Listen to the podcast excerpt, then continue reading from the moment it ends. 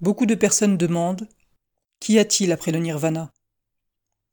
Cette question ne peut pas se poser, parce que le nirvana est la vérité ultime. Puisqu'elle est ultime, il ne peut rien y avoir après. S'il existait quelque chose au-delà du nirvana, ce serait alors la vérité ultime et non le nirvana. En fait, un moine nommé Radha avait posé, en d'autres mots, cette question au Bouddha. Dans quel but le nirvana? Cela suppose donc qu'il y a autre chose après le nirvana, puisqu'on postule qu'il comporte un but, une fin. Le Bouddha répondit donc Ô Radha, cette question ne peut pas prendre sa limite. On mène la vie sainte, ayant le nirvana comme plongeon final, l'ayant pour but, pour fin ultime.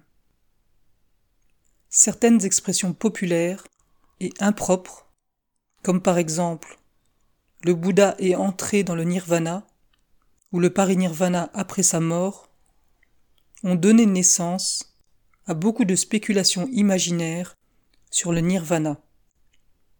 Dès que vous entendez dire que le Bouddha entra dans le nirvana ou le parinirvana, vous avez tendance à prendre le nirvana pour un état, ou un domaine, ou une situation où il y a une existence d'une certaine sorte.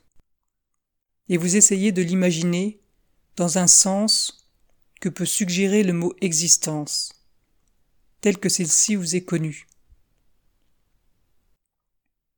On ne rencontre, dans les textes originaux, rien qui ressemble à l'expression populaire il est entré dans le nirvana.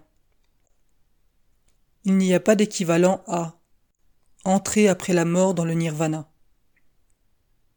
Il y a un mot qui est employé pour indiquer la mort d'un Bouddha ou d'un Arahan qui a atteint le nirvana.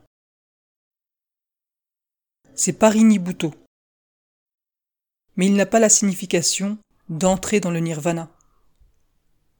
Parinibhuto veut simplement dire entièrement trépassé, entièrement soufflé, entièrement éteint, parce que le Bouddha ou un Arahan n'a pas de réexistence après la mort.